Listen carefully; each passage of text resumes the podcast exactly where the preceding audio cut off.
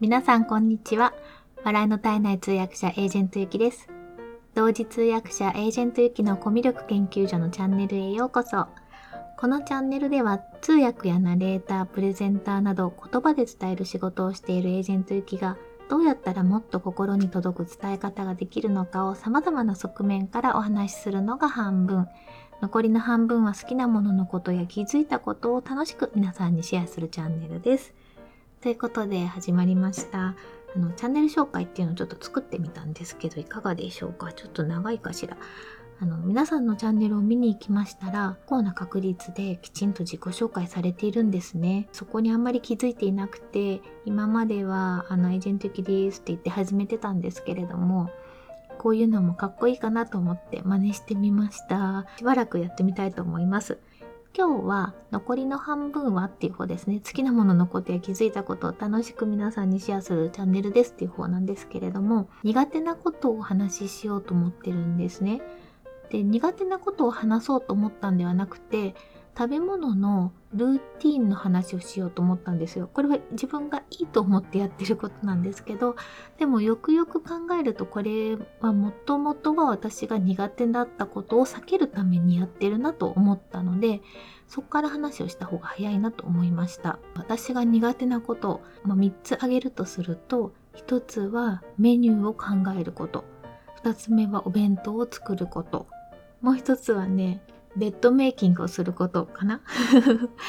ベッドは。で、まあちょっと言い訳を言いますと、ベッドのね、布団の中の、あのー、こう蒸気とかがあるじゃないですか。だからすぐにベッドメイキングしない方がいいんですよ。広げて乾かした方がいいっていうのが、そういうちょっと理論に基づいてます。で、一つ目と二つ目もめっちゃ似てるんですけど、要は私はですね、朝昼晩のメニューを考えて、特にま自炊ですよね。作るっていうのがものすごく苦手なんですね。考えなきゃいけないのがすごく苦手。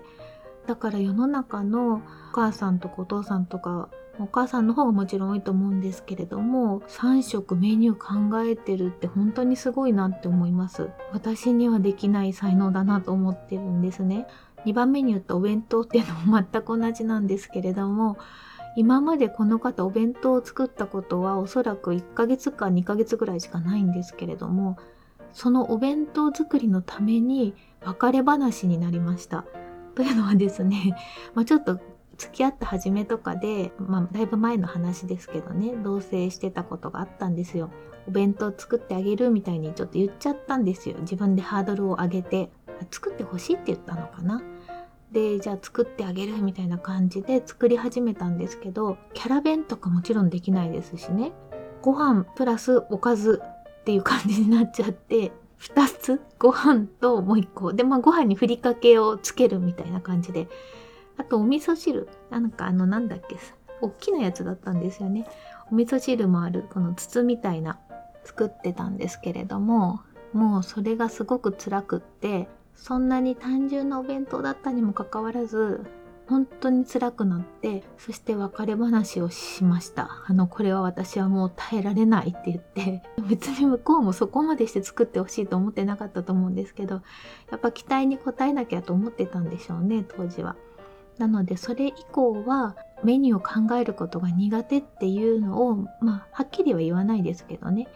だけど、まあ、お弁当とかは苦手だしあとそのお料理作るっていうのもたまにたまにだといいんですよ本当にあの週に2回とか夜だけとかそういうのだったらすごい張り切って作るのでそういうのはいいんですけれどもあの毎日朝昼晩っていうのはあのできないっていうオーラを出すようにしています。でまあそれはいいとしてそこから派生してるんですけれども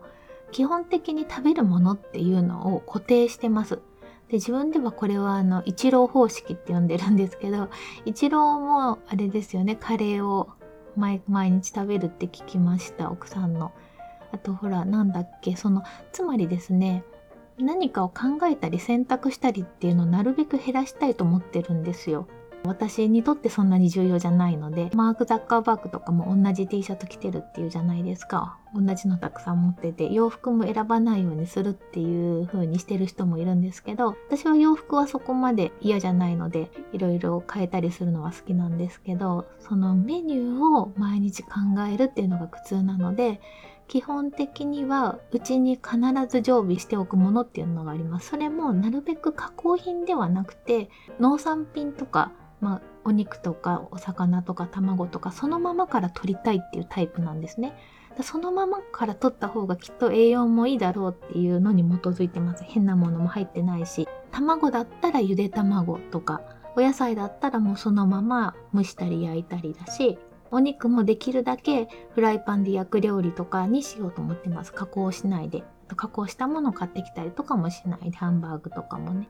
パンも大好きなんですけれども、まあ、それはたまにのご褒美的なものにしておいて、日常の常備するものとしては、さつまいもなんですね。で、これ私がさつまいもがめっちゃ好きっていうのもあるんですけど、さつまいも切らさないように、農家さんに亡くなりそうになったら10キロとか12キロでお願いして送ってもらって、家に常備していつでも食べれるようにしてます。炭水化物は基本さつまいもです。基本さつまいもと、あと卵、ゆで卵と、コーヒーも切らしちゃくないからコーヒー豆と、ほうれん草。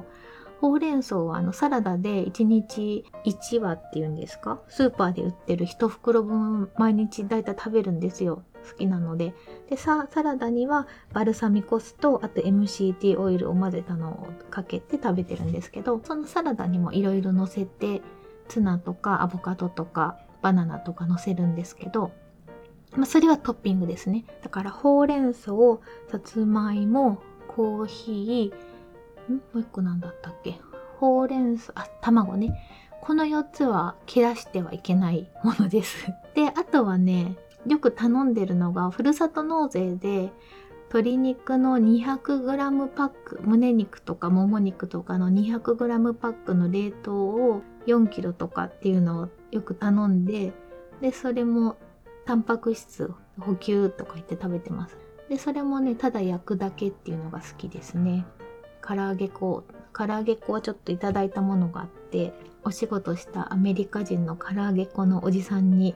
1年分ぐらいもらったので、それをちょっと軽くパパパッとつけて焼いてます。なので鶏肉もなるべくそのまま鶏肉を食べようと思って食べてます。ということで、本当にだから、タンパク質は、そうですね、だから、卵、ゆで卵、鶏肉、あと、ツナ缶とかサバ缶とかっていうのを基本メインにしてますね。非常食みたいですよね。あと家に一応ね、あの、プロテインも筋トレ頑張ってた時に買ったプロテインもあるので、なんか私何かあっても、タンパク質とかあとお芋も常備してあるし、結構生きれるような気がします。でもね、そればっかり食べてるわけじゃなくって、一応それを基本にしてるんですね。だから餌みたいですよね。なんかそれは基本にあって、もちろんお友達と外食したりとかってするときは、もちろんもちろん好きなもの食べますよ。別にさつまいもがないからとか言わないし、野菜はほうれん草のサラダじゃなきゃダメとか、それ家で食べれるものなので、外食したりとか、あの、お友達とご飯とかお茶とかの時は、家で食べれないものをこう頼む、楽しく食べるって感じにしてます。で、あと家のご飯も、さっき言ったその基本の木の食はあって、それプラス何かトッピングするっていうのを考えて楽しいんですよ。そうそう。分かった。だから私ゼロから考えるのはすごく億劫なんですけれども、7割8割できてるところに、あとは遊びでトッピング、あ、今日これ食べたいって思うのを付け加えるっていうのはいいんだ。さつまいものグラタンにしようとか、